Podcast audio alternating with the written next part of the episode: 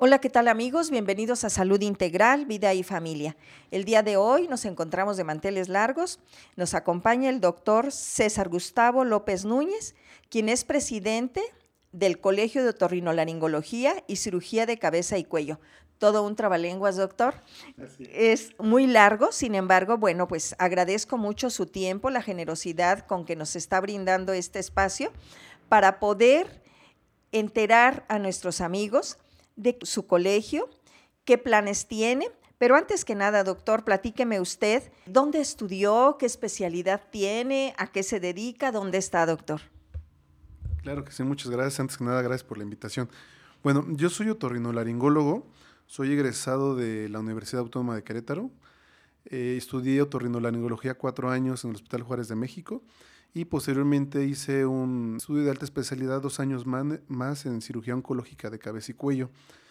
Actualmente laboro en el Hospital de Especialidades de Niño y la Mujer. Llevo laborando ahí cinco años y medio, más de cinco años, eh, viendo toda la patología en niños en el área de cabeza y cuello. Y en el Hospital de Especialidades H de Querétaro colaboro con el área de, cirugía del Cancer Center, del área de oncología de cabeza y cuello. A grandes rasgos es el currículum. Muy bien, doctor. Platíquenos cuáles son las actividades en las que un otorrinolaringólogo brinda el servicio a la población en general. ¿Y cómo está esto de cirugía de cabeza y cuello porque pudiésemos pensar que los neurólogos o neurocirujanos, en especial por lo de cirugía, ¿cuál es la diferencia si usted nos hace favor? Claro que sí. Bueno, la otorrinolaringología es un área que se dedica eh, exclusivamente, o por definición, al área de oídos, nariz y garganta. Pero hay algunas patologías que llegan a abordar la base de cráneo, que llegan a abordar el hueso temporal, que, como bien dice, trabajamos en conjunto con neurocirugía en patologías que pueden involucrar a las dos áreas, el área intracraneal o el área extracraneal. Hay muchos tumores, eh, abscesos, infecciones que pueden involucrar el área de base de cráneo, donde el neurocirujano ya no llega a esa parte, ¿no? Es donde nosotros, como cirugía de cabeza y cuello, abordamos, hacemos el abordaje, hacemos el tratamiento en esas áreas especializadas y en realidad también todas las masas en cuello, que es una patología muy variada, muy florida, eh, también tenemos incidencia y tenemos participación en esta área. Por eso es el área de cirugía de cabeza y cuello. ¿Cuál es uno de los padecimientos más frecuentes en la infancia, doctor? Y que la gente sepa que hay que visitar no solo a médico de cabecera, el médico de primer nivel de atención, como le es el médico familiar o el médico general, sino cuando ya requiere de la valoración de un especialista como lo es usted. En la infancia hay muchas patologías, pero eh, las más frecuentes eh, siempre van a ser las vías respiratorias, infecciones de amígdalas, de adenoides, que pueden causar problemas a mediano y a largo plazo en los niños.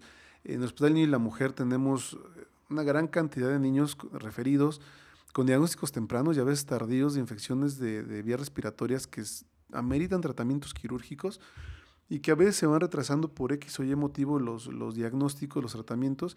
Entre ellos hay problemas eh, que pueden causar alteraciones en el desarrollo de la cara, alteraciones en el desarrollo del niño, niños con peso bajo, talla baja, que tienen alteraciones dentarias, del paladar, alteraciones nasales, ya en la, en la morfología, porque no se atendieron en una etapa temprana o no se atendieron o por algún motivo los familiares eh, rehusaron el tratamiento inicialmente. Hay muchos mitos sobre las cirugías de amígdalas, que sigue siendo a nivel mundial una de las cirugías más practicadas en la infancia, pero que necesita un, manejo temprano para evitar ese tipo de comorbilidades. A veces llegan con que se les reventó el oído una y otra y otra vez y que finalmente era una indicación mucho tiempo atrás de haberse tratado quirúrgicamente. Doctor, vámonos al otro extremo. Eh, en los pacientes que tienen apnea del sueño, es importante una valoración en forma conjunta eh, con, el otorrino para que determine si la causa del de, ronquido son una hipertrofia de amígdalas o qué me puede decir al respecto. Claro, la apnea del sueño es un eh, enfermedad eh, multifactorial. Hay especialistas muy enfocados en esta área Y hay mucho en investigación en estos momentos, hay muchos tratamientos quirúrgicos, muchas técnicas que van cambiando conforme se van descubriendo resultados previos, pero en realidad sí amerita un enfoque especializado, porque al ser multifactorial puede ser que la obstrucción sea el cuello, la obstrucción sea la nariz, sea el peso, sean eh, medicamentos que está tomando el paciente eh, o hábitos alimenticios, deportivos, que son los que causan que se obstruya la vía respiratoria y esto eh, da trastornos y problemas a mediano y largo plazo, problemas cardíacos, pulmonares, disminuye el nivel de vida, disminuye la, calidad de vida. y en ese extremo no solamente es amígdalas, hay gente que muchas veces creíamos que el paladar estaba muy prolongado, que el tejido lingual era muy prominente, que el tejido graso del cuello, pero es importante que se enfoque realmente cuál es la causa. Ya veas, el multifactorial no es solo una causa, no solamente operar el tabique o la angina, porque eh, puede ser que inicialmente funcione, pero a largo plazo no. Entonces necesitamos identificar bien cuáles son las causas de esta patología para poder dar un tratamiento específico en este sentido. Sin duda es importante que todos los especialistas eh, involucrados tengan esta valoración del paciente, porque como usted muy bien lo dijo, puede ser causa de, problemas cardíacos, incluso de muertes súbitas. Hay que atender esta, esta situación y bueno, pues no dejar de ver al, al otorrino como una de las áreas en las que debe haber esta evaluación y que probablemente a lo mejor tenemos niños roncadores, doctor. Sí, hay casos de niños roncadores, pero sobre todo, más que el ronquido, niños que hacen apneas. Y eso es lo peligroso. Eh, niños muy pequeños, a mí me ha tocado el caso de un niño de nueve meses de edad, que aparte de roncar, hacía apneas muy, muy intensas. El niño literalmente se ponía azul, cianótico. Estaba bien, comía, etcétera, pero cuando dormía, se obstruía, el niño empezaba con una cianosis muy importante. En ese momento la mamá lo despertaba, lo movía, lo estimulaba para que despertara. Era un, era un peregrinar porque la mamá no dormía, el bebé no dormía, el bebé estaba ojeroso, tenía un riesgo de muerte de súbita en cuna muy, muy elevado el niño. Nos tocó la oportunidad de operarlo, tenía 8 o 9 meses, si no mal recuerdo, este, de adenoides. El problema era adenoides. Le quitamos adenoides y se acabó el problema. El niño mejoró su calidad de vida y tanto de él como la mamá. Entonces sí, sí los hay y hay que identificar la causa. Habitualmente en los niños, en los bebés neonatos, el pediatra siempre tiene la curiosidad de introducir una sonda por la nariz, que es el protocolo en un recién nacido, para que no, tenga tres adecuadas. Y eso se hace habitualmente. Pueden tener rinitis, que es raro en niños pequeños, pero las puede haber. Pero en este caso que le comentó, era el tejido adenoideo. Hicimos los estudios y tiene una hipertrofia adenoidea importante quitamos las adenoides a esa edad y mejoró considerablemente. Entonces, es, buscar la causa, tanto en adultos como en niños. Y en este bebé, afortunadamente, pudimos quitarle adenoides y mejoró considerablemente. Hay muchos mitos con respecto a las cirugías de amígdalas y de adenoides, como usted muy bien lo dice. ¿Qué de cierto hay? ¿Cuáles son las indicaciones reales para, para poder intervenir a estos niños?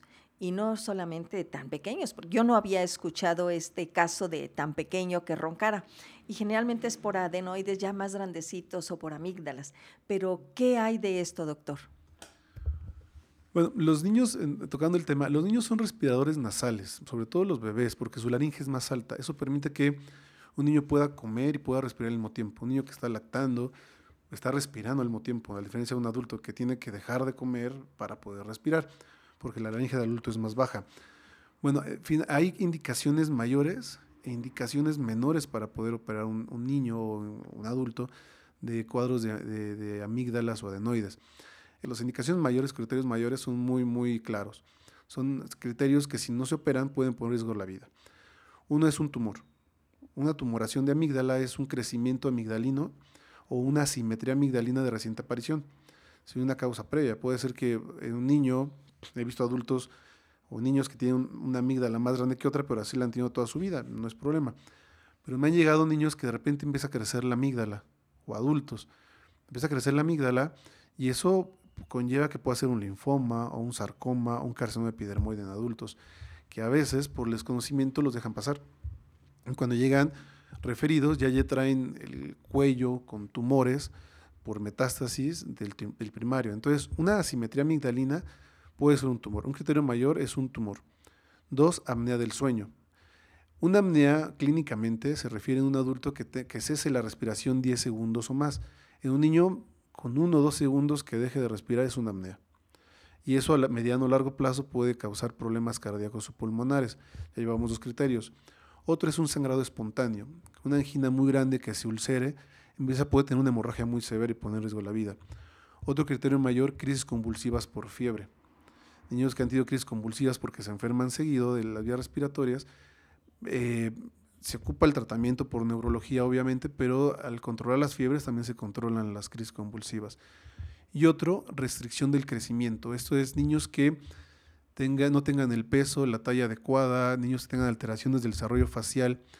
Y eso se debe mucho a la, hipoxemia en los tejidos. O sea, niños que hacen apneas, que tienen hipoxemia, baja oxigenación, no alcanzan el peso y la talla adecuada se ha visto que, y ya se buscó toda la parte endocrinológica que no tienen problemas hormonales, se hace el tratamiento quirúrgico y estos niños de repente tienen un, crecimiento considerable a poco tiempo después de haber sido operados y tiene que ver con la oxigenación de los tejidos. Después de esos criterios mayores vienen los criterios menores. Los criterios menores son la suma de dos criterios o más. Esto es, hay unos criterios clásicos que se llaman criterios de Paradise, que son los infecciosos. Eso es que tengan siete cuadros de infecciones en un año, cinco por año en dos años, tres por año en tres años, todos con fiebre mayor de 38.3 grados y que sean tratados con el antibiótico adecuado, el tiempo adecuado y de preferencia haber sido vistos por el mismo médico o por el, médico tratante. ¿no?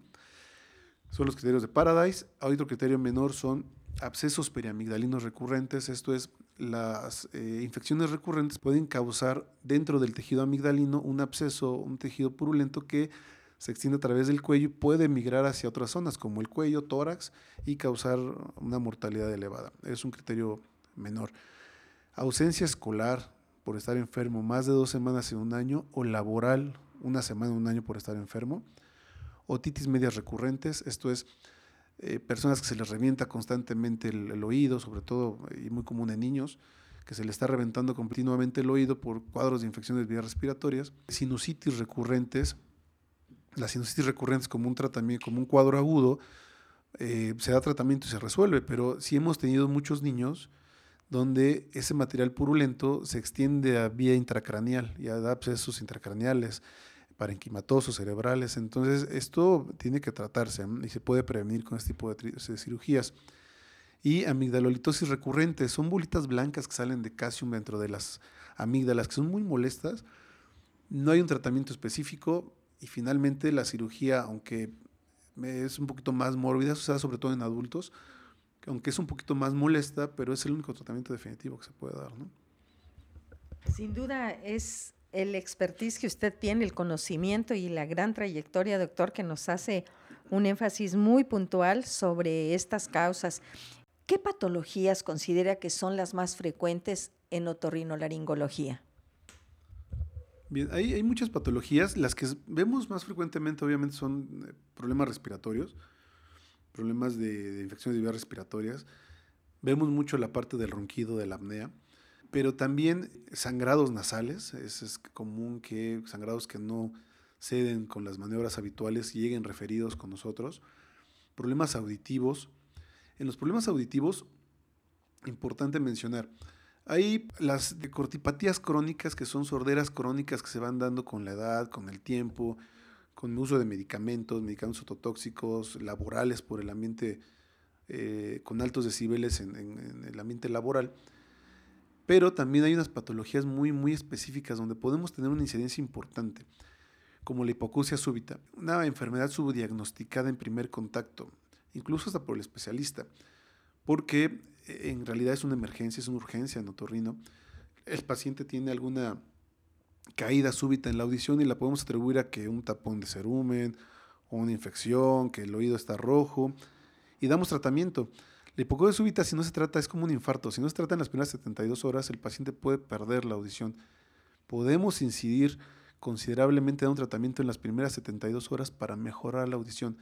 Y a veces llegan después de un mes, de que pues ya me dan tratamiento, pero no mejoré, y hay poco que ofrecer en ese tipo de pacientes. Entonces, eh, sí hay patología que a veces no estamos conscientes o no sabemos a quién referirla o cómo manejarla.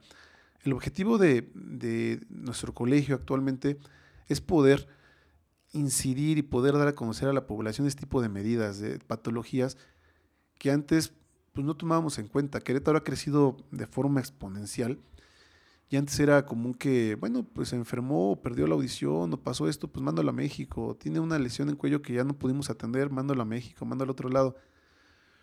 Ya en Querétaro tenemos una cantidad exponencial también de médicos especialistas muy capacitados que tienen el entrenamiento suficiente para poder atender aquí a la población y que nuestro objetivo ahorita va a ser dar a conocer a la población en general que tenemos ese tipo de urgencias, ¿no? ¿Cuáles? Bueno, sangrados, obstrucción de la vía aérea, la hipocusia súbita, que podemos atender en las primeras 72 horas y poder cambiar esa patología, cambiar esa historia natural, que el paciente no quede sordo, que el paciente no se muera por una obstrucción de vía respiratoria, que el paciente no tenga problemas a largo plazo por una apnea, por un cuadro de anginas, que no tenga alteraciones del desarrollo.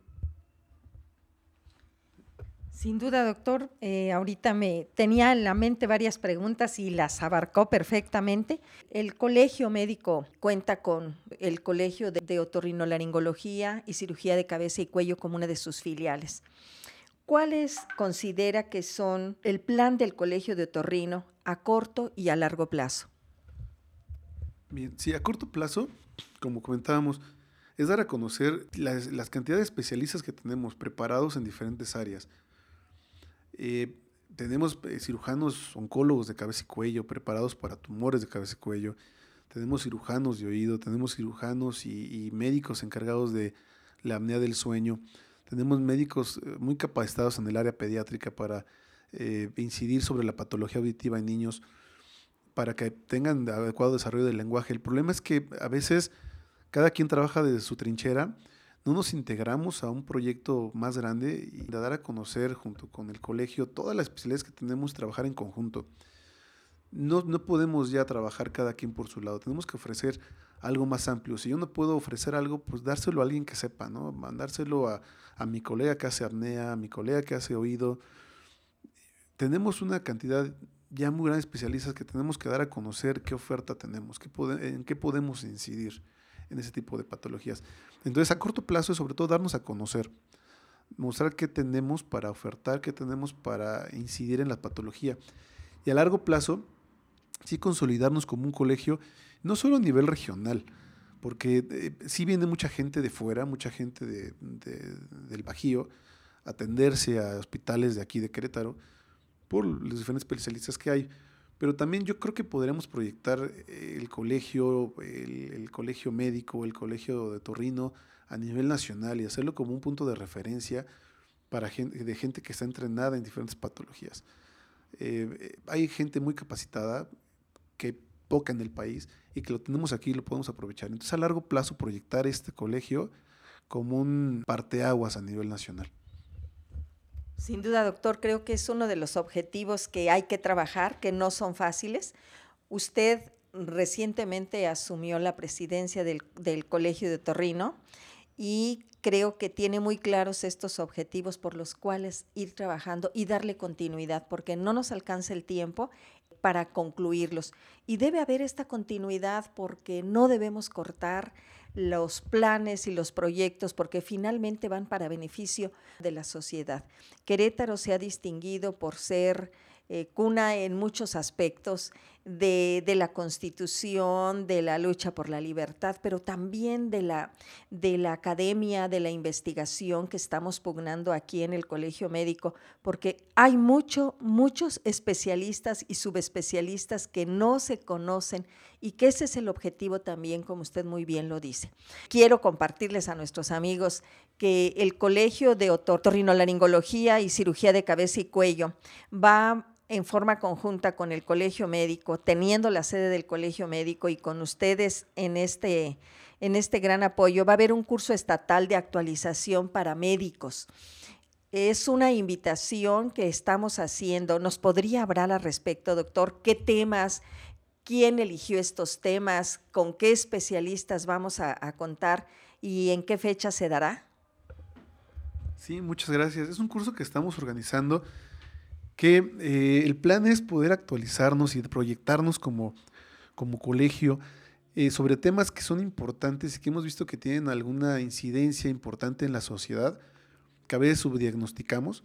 El, el curso está programado para el viernes 27 de marzo y sábado 28 de marzo, de 8 de la mañana a 1 de la tarde. Varios temas con todos los médicos especialistas, todos son médicos colegiados, todos son médicos que están certificados por el Consejo Mexicano de Otorrino, que tienen experiencia en el campo de la otorrinolaringología.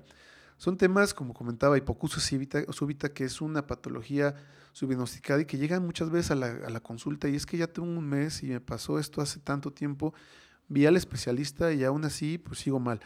Otitis media aguda, otitis medias recurrentes, que son también una eh, patología frecuente en la, en la comunidad y que eh, pensamos que eh, es una infección de oído solamente, pero en realidad pues eh, viene más allá del oído, es una patología nasal, una patología obstructiva de la trompa de Eustaquio y que tenemos que ahondar un poquito más en eso.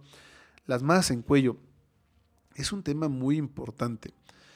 Yo he tenido muchos pacientes que llegan en, diagnósticos tardíos porque pensamos que era un ganglio y es un ganglio y se queda y ha visto, se ha sido visto no solamente por el médico familiar, sino también por el especialista y que se ha pasado de largo el, diagnóstico y cuando ya los llegan con nosotros, ya es un diagnóstico muy florido, muy avanzado, sobre todo en niños. He tenido niños de dos años con sarcomas que empezaron en la base de cráneo y se extendieron hacia la parótida, hacia el cuello y piensan que se manejan como un ganglio. Este, cuando tiene características muy, muy definidas, en qué niño o en qué paciente tengo que estudiar un ganglio o a quién le doy seguimiento. Y a veces ese tipo de, o el pasar por alto ese tipo de, detalles, hacen que lleguen a un diagnóstico muy tardío. Tiene una cantidad muy grande de niños y pacientes adultos que llegan en estadios tardíos por sarcomas, por carcinomas epidermoides en cabeza y cuello por dejar pasar un ganglio. El vértigo, que es una patología muy común, una patología que es muy frecuente en la población general, pero que también debemos distinguir cuál es el, vértigo que es de origen de oído y cuál es el vértigo que es de origen central, porque podemos a veces pensar, ah, pues un vértigo es oído, y a veces es un infarto cerebral, a veces una esclerosis que está debutando, una esclerosis múltiple que está debutando con un vértigo. Entonces debemos saber identificar esos detalles. Los nódulos tiroideos, que es una patología también frecuente, una patología que es muy común y que a veces también dejamos pasar por alto. La rinitis, que también en y el Bajío como tal es un problema muy común por el clima seco, con polvo que hay en el Bajío. Las hipocudas infantiles, importante, a veces eh, dejamos pasar a un niño que no dice sus primeras palabras y decimos, bueno, pues es un niño que va a hablar tarde o temprano, que es, que es flojito, que que, lo consienten. Y a veces es un niño que, si no estimulamos la, vía auditiva, es un niño que puede quedar sordo para toda su vida. Entonces es importante identificarlo de forma temprana.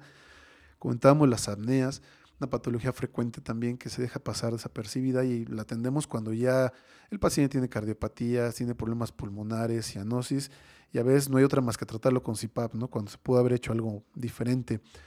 La rinosinusitis, ya como un problema más crónico en las regiones nasales, los sangrados nasales, las fracturas que también son muy habituales, la patología de oído externo que eh, muchas veces las confundimos con patologías de oído medio y damos diagnósticos y tratamientos erróneos, problemas de la voz, disfonías, patologías laringeas, que también es frecuente encontrar patologías congénitas o patologías que se van adquiriendo como el virus de papiloma humano, los papilomas laringios, los tumores en hipofaringe los cuerpos extraños, sobre todo en niños en otorrinolaringología que se acostumbran a meter cosas en nariz, garganta, oído, y a veces pasan mucho tiempo, días, semanas o meses y causa procesos infecciosos recurrentes. Lo que hablábamos del adenoamigdalitis. Y también un tema importante que es el estridor. A veces en niños pensamos que todo es reflujo o pensamos que este, está roncando y en realidad es una patología que lo está obstruyendo y puede llegar a fallecer. El estridor laringio en niños es una patología que eh, puede poner en riesgo la vida.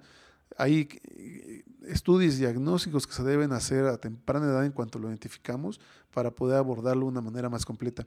Y esto en realidad es el objetivo del curso, dar a conocer las patologías que si bien son frecuentes, también no son diagnosticadas de forma temprana, oportuna, y que podemos incidir en ellas de forma temprana para que podamos cambiar la historia natural de la enfermedad. Sí, doctor, pues Como ustedes están escuchando, este curso es con muy ambicioso, doctor. Por eso fue de dos días y creo que no debe perdérselo todo médico, no solamente del primer nivel, que por supuesto el 85% de la, de la consulta se mira en primer nivel de atención y el médico familiar, el médico general, es quien debe tener esta información para que pueda derivarlo oportunamente y evitar complicaciones, evitar daños que en ocasiones llegan a ser irreversibles o incluso la muerte, como usted lo comenta. Son dos días, viernes 27 de marzo de 2020 y el sábado 28 de marzo, en el que el Colegio Médico estará ofertando este curso para todos los médicos, porque no hay internista, no hay cardiólogo, no hay pediatra que no requiera, que no requiramos de conocer este tipo de patologías por cada especialidad, doctor. Sin duda es una gran oportunidad al que invitamos a toda la comunidad médica, no solamente de Querétaro, sino del Bajío, y los que gusten sumarse, está abierto para estudiantes, para médicos de primer nivel, de segundo nivel, el acudir y tener esta capacitación. Que por cierto, les he de comentar, el aval es de la Secretaría de Salud, tiene valor curricular para la certificación. Otro tema, doctor, importante, usted nos comentaba, los médicos que, eh, que están colegiados en el, tanto en el Colegio de Otorrino como en el Colegio Médico de Querétaro son médicos que están certificados. Esto significa que son médicos que están actualizados para poderse certificar o recertificar es lo que significa, no más que un médico actualizado que está a la vanguardia, que está eh, preparándose continuamente. Y bueno, este curso precisamente es de actualización y que va a servir como puntaje también para las certificaciones en las diferentes áreas médicas que, que acudan aquí. ¿Cuál sería el mensaje de impacto que podría darse a la comunidad? Por parte de los otorrinolaringólogos. Esta entrevista la va a escuchar mucha gente y que sepa que contamos con excelentes médicos. ¿Usted qué mensaje nos daría para la comunidad por parte de, como presidente de los otorrinolaringólogos? Claro, importante que sepa que hay gente especializada, certificada, actualizada en el manejo de todas esas patologías, en el manejo de patología de cabeza y cuello. Importante que el, paciente que se acerque con el médico sepa que el médico está certificado, sepa que el médico tiene la preparación para atenderlo. Y antes llegábamos a X o Y clínica o X o Y comunidad, muchas veces de forma ciega confiábamos quién nos estaba atendiendo. Creo que es importante que la, la comunidad exija y vea que el médico que la está atendiendo es una persona que tiene cédulas, que esté actualizada, que esté certificada, que esté colegiada, porque eso nos va a garantizar que el paciente va a estar en buenas manos. Entonces, el, mensaje que es sobre todo es confiar en el colegio, confiar en la gente que está preparada, gente que está actualizada para poder atender las patologías eh, y que hay gente preparada realmente aquí en Querétaro para poder atenderlos, que no es necesario migrar, ir a otros estados, por incluso otros estados vienen acá a atenderse. Eso es el, el mensaje de impacto que debemos tener, que hay patologías muy importantes que no debemos dejar pasar eh, eh, de largo, no debemos dejar a la ligera y que debemos atender con un especialista y que hay aquí, aquí hay especialistas que tienen los, los instrumentos, las medidas necesarias para poder atenderlos. Muchísimas gracias, doctor. Pues volvemos a recordar esta, este curso estatal de actualización en otorrinolaringología y cirugía de cabeza y cuello que se llevará a cabo en las instalaciones del auditorio del Colegio Médico de Querétaro, que estamos ubicados en Ignacio Ramírez número 10 en el centro universitario. Todos nos conocen y estamos abiertos para que todo aquel médico se registre. El registro es en línea eh, hay ya boletos disponibles. http dos puntos doble, doble diagonal diagonal curso guion otorrino. No se lo deben perder, no nos debemos perder esta oportunidad que nos están brindando los especialistas en otorrinolaringología y cirugía de cabeza y cuello, doctor. Hay que, hay que seguirnos en Facebook, Tenemos la página del Colegio Médico, cmcro.mx, y en Facebook también nos encuentran. Ahí están todos nuestros cursos, como este que estaremos brindando a la comunidad médica para que las personas que vivimos en Querétaro tengamos esa confianza de que el médico está preocupado y ocupado en tener una actualización médica continua a través de estos cursos, doctor. ¿Me podría finalmente decir en dónde lo pueden contactar, dónde usted da consulta para, para el público en general? Muchas gracias. Sí, yo lo tengo en el Hospital H en la Torre 2609. Mi teléfono de consultorio es 215-4115 y el celular 442-156-2036. A la par, como comentaba, también trabajo en la Secretaría de Salud, el Hospital Niño y la Mujer. Más gracias. Y como ven ustedes, esta es la continuación de Después de muchos años que hemos estado trabajando y por las actividades dentro del colegio médico, pues retomamos nuestras entrevistas con especialistas de primera línea, con médicos que están eh, colegiados, con médicos que están certificados y que forman parte del Colegio Médico de Querétaro. Muchísimas gracias, doctor César López y que sea un éxito este curso que, se ha proyectado con tanta generosidad por parte de ustedes para el gremio médico en el estado de Querétaro y a nivel regional o nacional, porque esto lo van a escuchar y seguramente mm, vamos a tener una gran afluencia, por lo que les pedimos, nuestro auditorio tiene cierto cupo, inscríbanse a la brevedad. Estamos en redes sociales, esta, esta entrevista la escucharán y bueno, hasta la próxima y muchísimas gracias, doctor. Muchas gracias a ustedes por la invitación. Buen día.